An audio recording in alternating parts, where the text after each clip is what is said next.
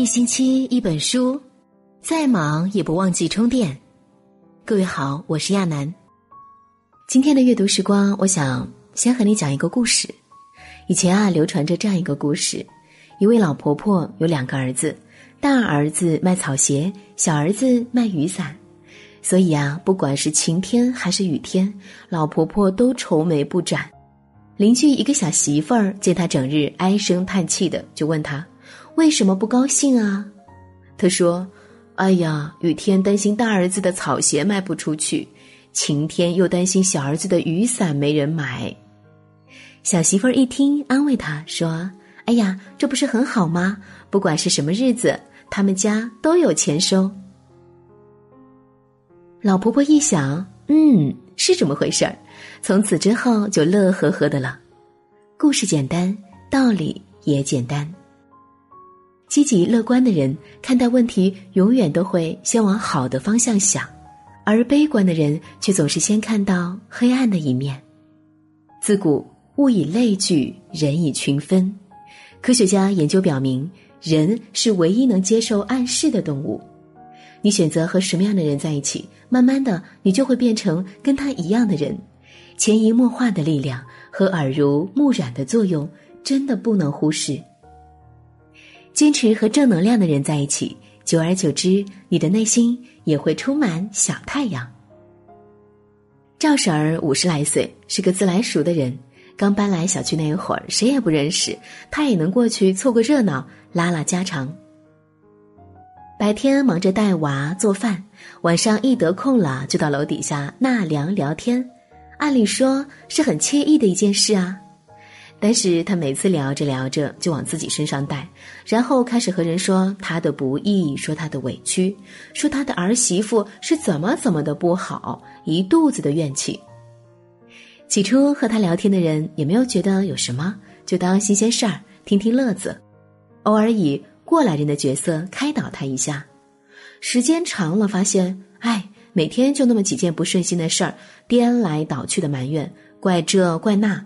劝也没用，他总会立马接话否定你，告诉你说没用，然后继续吐口水，负能量爆棚。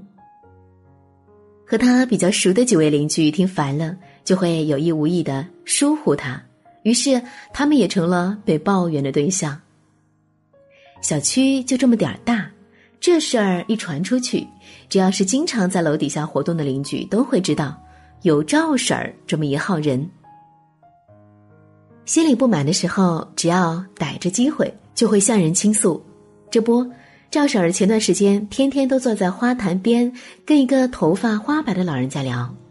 几个月之后，哎，真的有变化。赵婶儿虽然偶尔还是会有点抱怨，但不再总是念叨那些破芝麻烂谷子的烦心事，也不再是那个闹人的怨妇了。说起来啊，还真的要感谢这位老人家。赵婶儿说。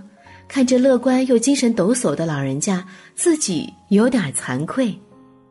他每天跟着老人家边聊边散步，还时不时能够听到一些安慰鼓励的话，让他凡事看开些，少点计较，别自己跟自己过意不去。人老了，不求别的，就求个健康自在。谁都有烦恼，谁都会遇到难事，只不过乐观的人少些抱怨，多些行动。跟这样的人在一起久了，自然而然也会充满正能量。季羡林老先生可以说是看淡人生的典范了，晚年也活在内心的舒心惬意中。他曾说过：“人生不如意事十之八九，常想一二。如果整日纠结那八九不放，肯定是快乐不起来的，只会让自己消极挫败，陷入一个死胡同。”相反，常常把眼光放在那一二的小确幸上，整个人都会充满正能量。有句话说得好：“你很重要，但和谁在一起更重要。”一个人最终会走向何方，是由他周围的朋友决定的。积极的人就像太阳，照到哪里哪里亮。愿我们一直做个正能量的人，温暖自己，也温暖别人。候鸟飞多远，也想念着南方，旅人的天涯，到尽头还是家，下一站还感觉不来是冷还是暖，天已冷。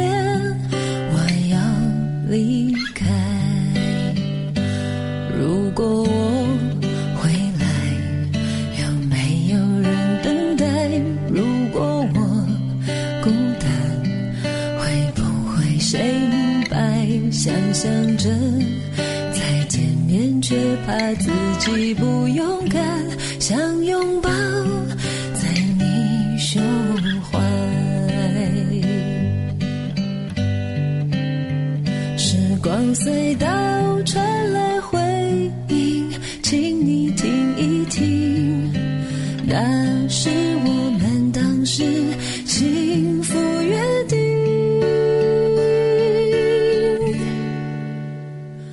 有些。心底从来没忘记，有些事，有些梦，还找不到谜底。有些话